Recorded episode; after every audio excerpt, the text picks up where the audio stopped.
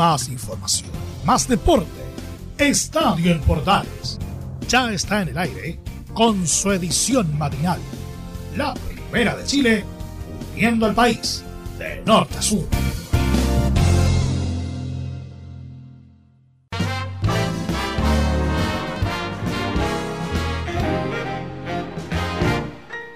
Si al abrir la persiana, un color porcelana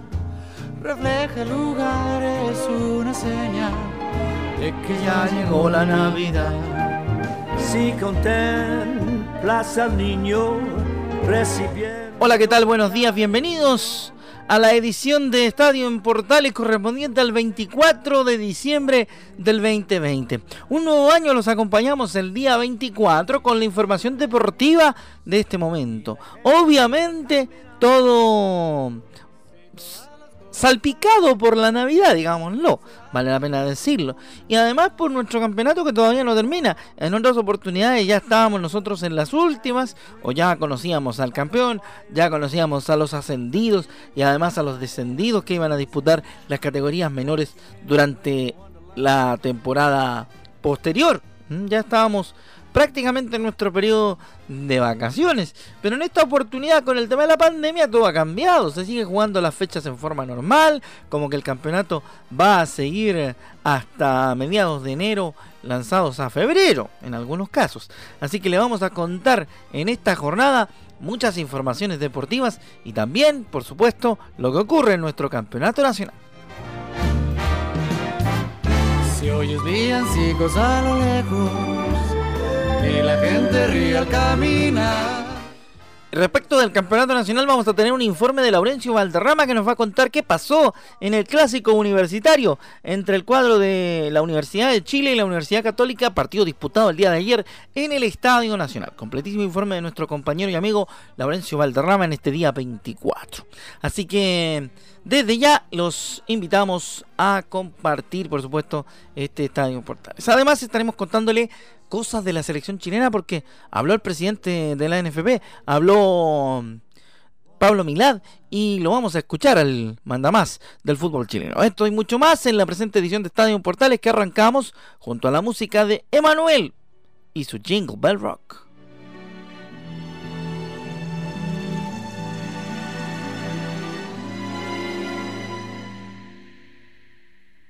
Ya llegó, suena así Jingle Bell Rock viene con swing, es el ritmo a Esa es, pues. Empezamos con nuestra revisión de informaciones. Vamos a contarles que eh, Pablo Milán detalló cuál es la función del nuevo director deportivo nacional. ¿ah?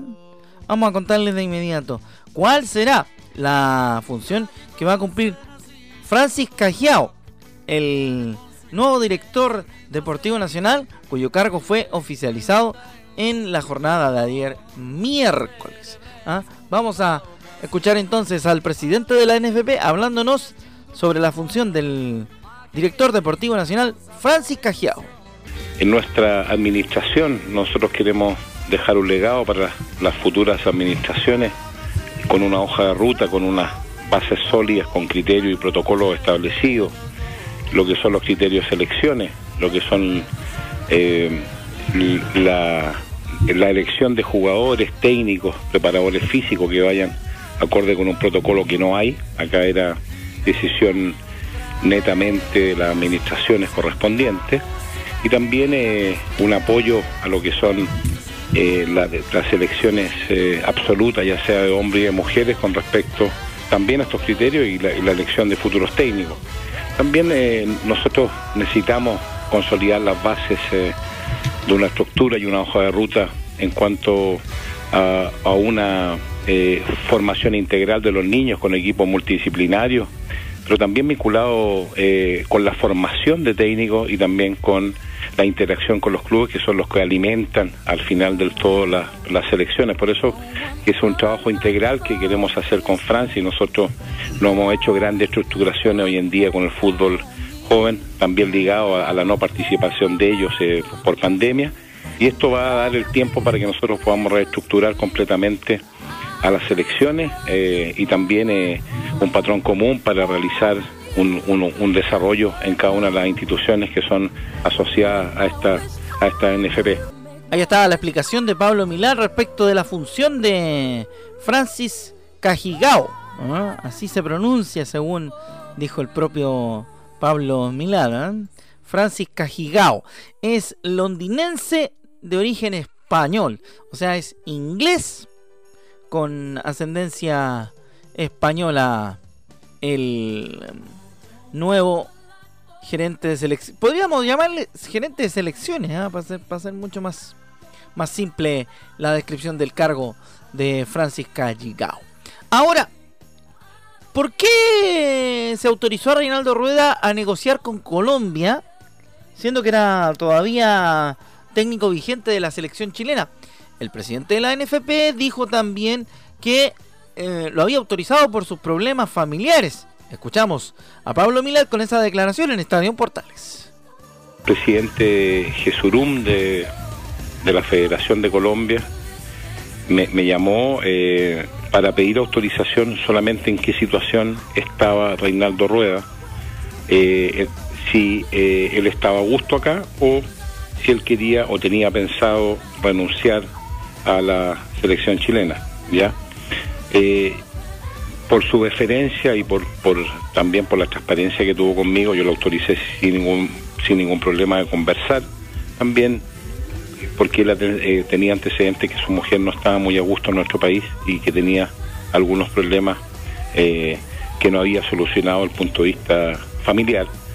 Entonces se comunicó con él, posteriormente eh, el profe me pidió la autorización para ir y usar y hacer uso de sus vacaciones legales y me dijo que se va a dirigir a, Colombia eh, principalmente por, eh, por su mujer para que se, o sea pudiera estar con sus padres con su familia para de cierta forma compensar los problemas que ella tenía acá en Chile. Y esto y esto también puede significar las reuniones que pueda tener con la federación Hoy en día el, presidente de la Federación Colombiana está con coronavirus, está internado. Eh, ayer me comuniqué con él para saber de su salud y también participó en la reunión de Conmeol efectuada ayer.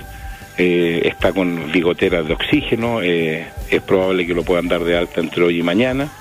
Y posteriormente de eso yo voy a insistir en la comunicación para una, definición, una definición de cuál va a ser la situación.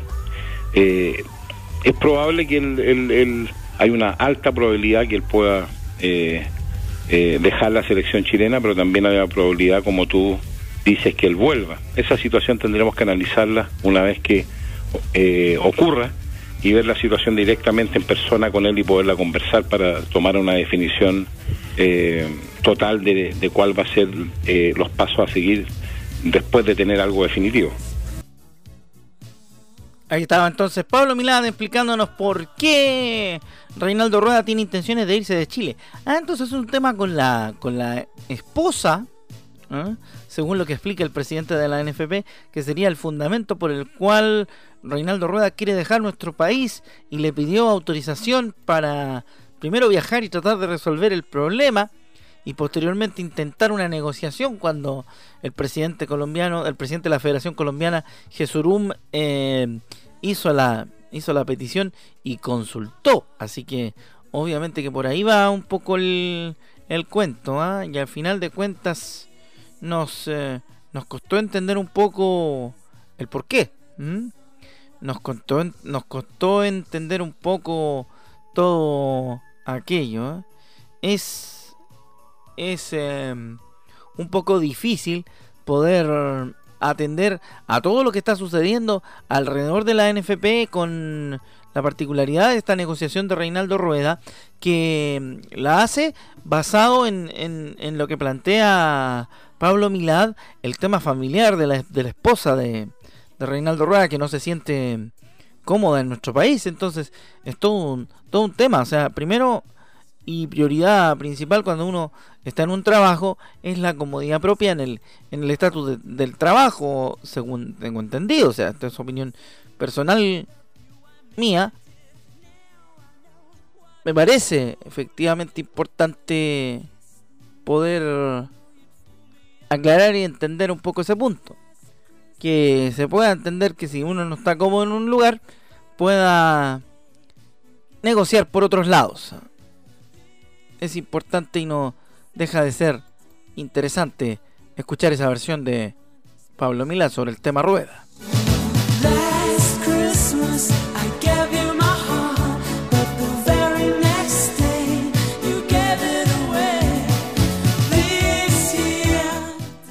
Música navideña para esta jornada de día jueves 24, efectivamente acá en Estadio Portales, edición matinal. Ya escuchamos en dos al presidente del fútbol chileno, a Pablo Milad, quien nos contaba obviamente la situación de rueda. Primero la llegada de Calligao. Entiéndame, pues si el apellido es difícil, por eso me enredo. Vamos a ir con otra de las noticias de el último tiempo en el fútbol chileno, los contagios en Curicó Unido. En la institución albirroja han habido varios eh, contagios y de hecho el presidente de la NFP, Pablo Milad, en algún momento se refirió a que los jugadores tenían que guardar cierta responsabilidad con su comportamiento de cara a esta cantidad de, contagios y brotes que, por ejemplo, en el caso de los albirrojos, hicieron que el cuadro curicano suspendiera su partido del pasado lunes frente a la Unión Española y el próximo que le correspondía frente al equipo de Deportes La Serena allá en la portada. Y es en ese contexto que escuchamos la declaración del presidente de, de Curicó Unido, de don Freddy Palma, quien nos cuenta si se siguieron los protocolos de acuerdo a lo que la NFP proponía como, como clave y como mecanismo de acción para prevenir los contagios del el COVID-19. Escuchamos a Freddy Palma, presidente de Curicó Unido en Estadio Portales. La institución como tal, los protocolos han seguido, tanto cierto en el traslado como en el trabajo del día a día en los entrenamientos, las prácticas. Eso está y está totalmente respaldado y comentado. El tema es que más allá, cierto, de los trabajos que se realizan dentro del, complejo deportivo y los partidos como tal y los viajes, eh, hay otro tipo de actividades, ¿cierto?, externas de los jugadores y ya particulares. Entonces, eso de eso nosotros no tenemos control. Y yo creo que de alguna forma por ahí parten también los contagios. También tuvimos la oportunidad de consultarle a Marlene Durán, la Seremi de Salud de la región del Maule, sobre ¿Cuál es la trazabilidad? ¿A partir de qué comenzó el tema de los contagios? Vamos a ver qué nos cuenta la Seremi de Salud del Maule, Marlene Durán, en Estadio Portales sobre ¿Qué originó la trazabilidad de los contagios de Curicó Unido por coronavirus? Escuchamos. El brote comenzó por un par de jugadores que se reunieron un día a comer pizza y uno de ellos estaba positivo, obviamente no lo sabía, y al día siguiente fueron a almorzar a la casa de otro jugador. Entonces fueron varios los que se reunieron y ellos se contagiaron, ¿ya? Esto fue fuera del lugar de entrenamiento, esto fue eh, eh, en su tiempo libre. Tenemos que ver bien qué está pasando con Curicó porque si ellos dicen que cumplieron todos los protocolos y así lo afirman todos los jugadores y así eh, hay un, certificado de respaldo del médico, entonces ¿por qué se contagiaron? Solicité una suspensión por mientras que nosotros podemos ir a hacer y ver qué están haciendo, ver en qué se está fallando, porque hay algo que, en lo que se está fallando y por eso se contagiaron tanto, si eso no se contagió. Habrá que ver qué es lo que sucede entonces en los próximos días con los contagios y la situación de los contagiados, mejor dicho, de Curicó Unido que tienen al cuadro albirrojo con partidos suspendidos, partidos detenidos que eh, obviamente hacen que el calendario del cuadro curicano sea más complicado de aquí en adelante. Así que ahí veremos eh, qué es lo que sucede, qué es lo que ocurre con los contagiados por COVID-19 en el cuadro albirrojo, que obviamente ha sido todo un tema, la situación de los jugadores de Curicó Unido contagiados por, por coronavirus.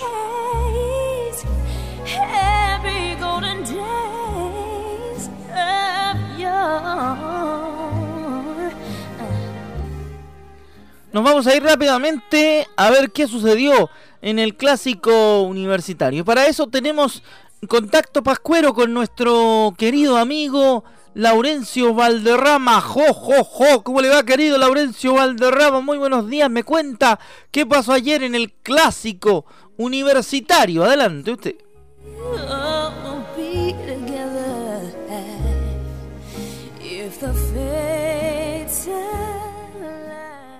Muy buenos días, estimado Rodrigo. Jo, jo, jo. Gusto de salvarte a ti y a todos quienes escuchan Estadio Portales, edición matinal y con sabor navideño. En este contacto pascuero, como bien dices, tenemos lo que dejó el clásico universitario número 191 con el empate sin goles entre Universidad de Chile y Universidad Católica en el Estadio Nacional, en duelo pendiente de la fecha 21 del Campeonato Nacional 2020. El cuadro cruzado fue ampliamente superior, en particular en el primer tiempo, con un porcentaje de posesión del 67% y al menos con tres ocasiones claras de gol. De hecho, a los 16 minutos, el retornado goleador argentino Fernando Sampedri sacó un remate que dio en un poste. En el complemento, la Católica mantuvo una amplia posesión bajo la batuta de Diego Bonanote y el capitán José Pedro Fuensalía y exigió buenas intervenciones del portero Fernando de Paul. Sin embargo, el cuadro azul casi lo gana de contragolpe, pero el portero Matías Dituro estuvo brillante para salvar un mano a mano ante Pablo Aranguis en los 76 minutos. Tras el partido, el técnico de la U, Rafael Dudamel, comentó el tercer empate consecutivo del cuadro azul y mostró autocrítica por el bajo primer tiempo. Puedes escuchar al DT venezolano en Portales Digital. Lo evalúo de la siguiente manera, muy sencillo. Si, si contra Huachipato tuvimos muchos pasajes de, de buen volumen de juego colectivo, hoy tuvimos muy poco, sobre todo en el primer tiempo desde ese punto de vista me quedo tranquilo, porque sobre todo en el primer tiempo estuvimos muy lejos de nuestro nivel colectivo, eh, sí con una buena lectura del funcionamiento del rival, pero sencillamente pudimos contener su accionar. Sin embargo, Duamel reconoció que perfectamente la U pudo haber ganado el clásico universitario, en particular por el desgaste físico y psicológico que vio en la Católica. La última de Dudamel en Portales Digital. Hoy al frente teníamos un equipo completamente consolidado, de mucho rodaje, que viene de competencia internacional y eso lo hace estar en, futbolísticamente en un buen nivel. También considero que enfrentamos a un, rival eh, física y psicológicamente desgastado y eso se notó en el, en el partido contra Colo Colo y hoy contra nosotros.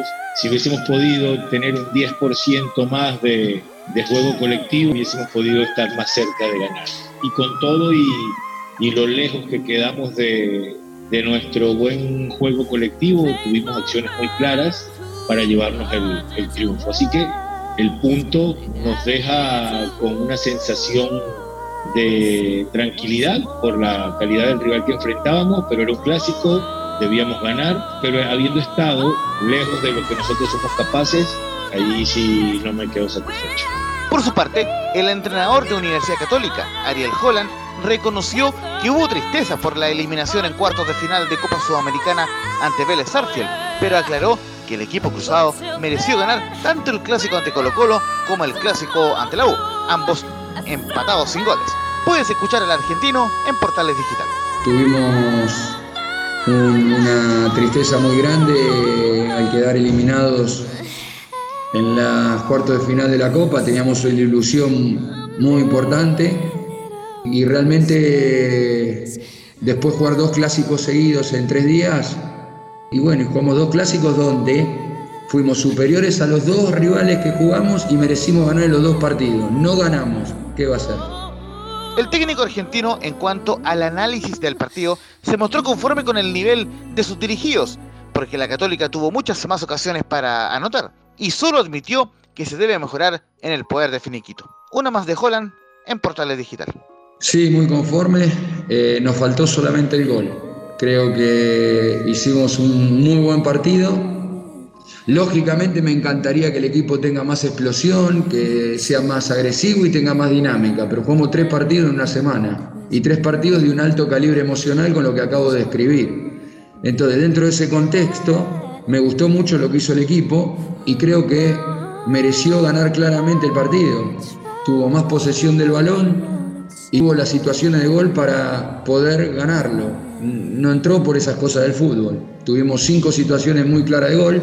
La U tuvo la suya, este, que Dituro tapó de manera magistral. Y, creo que, que algún cabezazo ahí en el primer tiempo, por ahí al principio, pero no, después no hubo, no hubo más nada. Y nosotros tuvimos, ya te digo, cinco situaciones de gol y otras dos o tres situaciones que, si hubiéramos estado un poquito más frescos y más precisos en los últimos metros, tal vez lo hubiéramos podido definir el partido. Con este empate, Universidad Católica sigue como único líder del campeonato nacional con 47 puntos, dos sobre su principal escolta, Unión La Galera. Lo curioso es que los dos equipos tienen 22 partidos disputados, es decir, ambos tienen tres partidos pendientes. La lucha por el título en ningún caso está definida. En cambio, Universidad de Chile vive una situación particular y peligrosa. Por un lado, sigue en el sexto lugar de la tabla general con 36 puntos y por ende está en zona de clasificación a la Copa Sudamericana.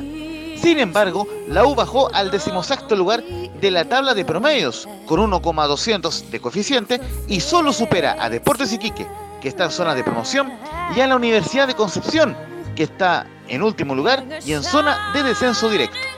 Si el cuadro azul sigue sin ganar, arriesga su permanencia en primera división vía esta tabla ponderada.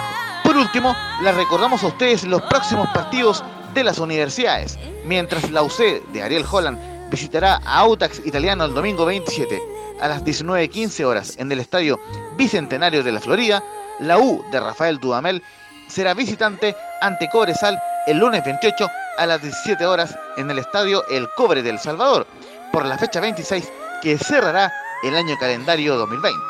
¡Feliz Navidad! Estimado Rodrigo, para ti y para todos quienes escuchan Estadio en Portales, edición matinal. Espero que mantengamos el espíritu navideño en estos días. Un fuerte abrazo virtual para ustedes. Cuídense mucho y que Dios les bendiga. Felices fiestas. Bueno, ahí está entonces. Gracias, Laurencio. Que tengas una feliz Navidad, una feliz Nochebuena.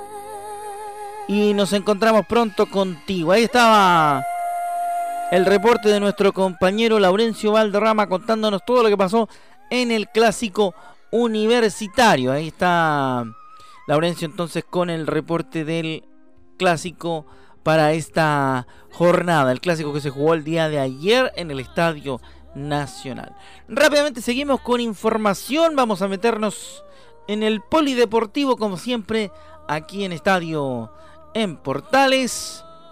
Obviamente les vamos a contar del básquetbol porque el Ministerio del Deporte autorizó los protocolos COVID-19 para el regreso del em, básquetbol chileno.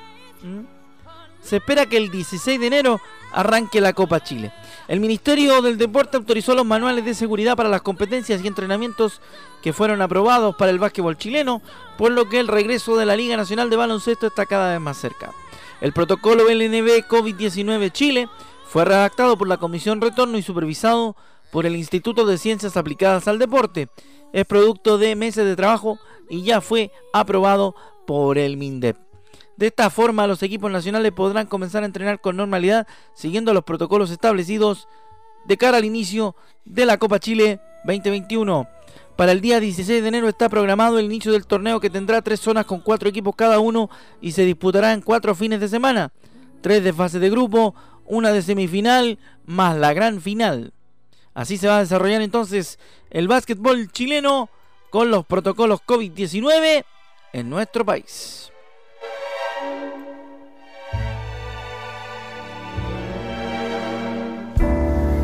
Chestnuts roasting on an open fire. Hay buenas noticias para el básquetbol chileno entonces. Pronto volverá la naranja y nosotros le contaremos todos los detalles aquí en Estadio Portales. Así que no se preocupe, le vamos a estar contando todo lo que traiga el básquetbol chileno en Estadio Portales, por lo menos en esta edición matinal.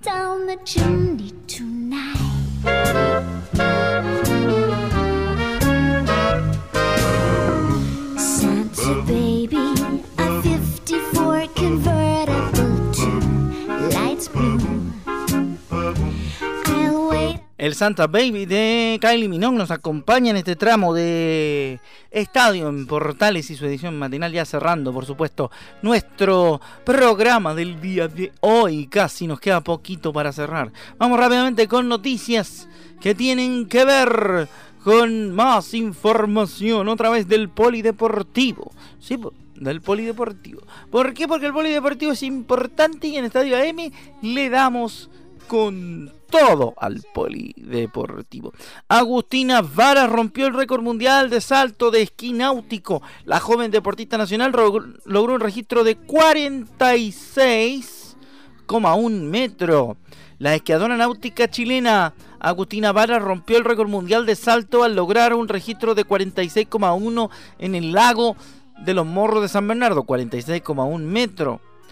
No me lo puedo creer, sé que es el fruto de mucho trabajo y ahora yo sabía que lo podía lograr y obviamente quería saludar a mi familia que vinieron a apoyarme, dijo Varas tras el histórico registro. Tenía que lograrlo acá porque acá es donde mi hermano chico aprendió y me enseñó desde chica. Añadió. ¿ah? El hermano mayor aprendió en, ese lugar y, lo logró precisamente ahí en el lago Los Morros en San Bernardo. Vaya el aplauso entonces para Agustina Varas quien rompió el récord de salto con 46,1 metros en salto al lograr en esquí acuático. ¿ah? Salto en esquí acuático. Salto de esquí acuático, el récord mundial. Mira tú, importante. ¿ah? Buena noticia para el polideportivo de esta edición de Estadio Portales de la jornada de hoy. ¿ah? Rápidamente les cuento en más polideportivo porque mm, le vamos a contar un par de detalles interesantes, por cierto. Fíjese que la NBA confirma vuelta al mercado chino y estudia competir en el extranjero. La temporada regular de la NBA está programada para mediados de mayo, hasta mediados de mayo, y los playoffs entre el 22 de mayo y el 22 de julio. Recordemos que comienza la temporada en China. Comienza la, comienza la temporada de la NBA en... Generalmente en China comienza. ¿ah? Porque este martes se vuelve a trabajar en volver a los escenarios del extranjero a partir de la temporada 21-22. Merck Tatum, el comisionado adjunto de la NBA, dijo que ya se trabaja en los escenarios que los equipos de la liga podrían volver a competir en Europa y en China cuando ya se haya podido superar la pandemia del coronavirus. Esta temporada, excepto el posible regreso de los Raptors de Toronto a Canadá, algo que no sucederá antes de marzo como muy pronto, es el único movimiento que se puede dar con relación a la competición en el extranjero. ¿Mm? Así que hay un buen un, dato. Normalmente la NBA ha jugado 5 partidos de pretemporada en China y lleva algunos partidos de temporada regular a México y Europa. Los planes de esta temporada exigían un encuentro en París, aunque la pandemia obligó, aunque la pandemia obligó a posponerlos. Anticipamos que una vez que sea saludable y seguro poder hacer eso, regresaremos a un calendario de partidos eh, internacionales de pretemporada y de temporada regular, comentó Tatum en una videoconferencia con periodistas internacionales. Los partidos de la NBA estuvieron disponibles en el socio chino de la NBA, Tencent, la temporada pasada, incluso mientras la liga y el gobierno chino trabajaban en una relación muy tensa. Un tuit en octubre del 2019 del entonces gerente general de Houston, Darren Morey, mostraba su apoyo a los manifestantes antigubernamentales en Hong Kong provocó importantes consecuencias. La mayor fue la eliminación de los partidos de la NBA del canal de televisión estatal de China, CCTV, que no mostró ningún partido de la NBA durante un año completo. Para que vea que lo que siempre decimos que la política y el deporte están relacionados es cierto, pues ahí está entonces algo de lo que ocurrió con la NBA. Nosotros nos despedimos, gracias por su compañía, que tenga una feliz Nochebuena y una feliz Navidad. Nos encontramos la próxima semana con otro estadio en Portales. Que esté bien, un abrazo y lo más importante no son los regalos, sino compartir en familia. Chao, que les vaya bien. Hasta la próxima edición de Estadio en Portales.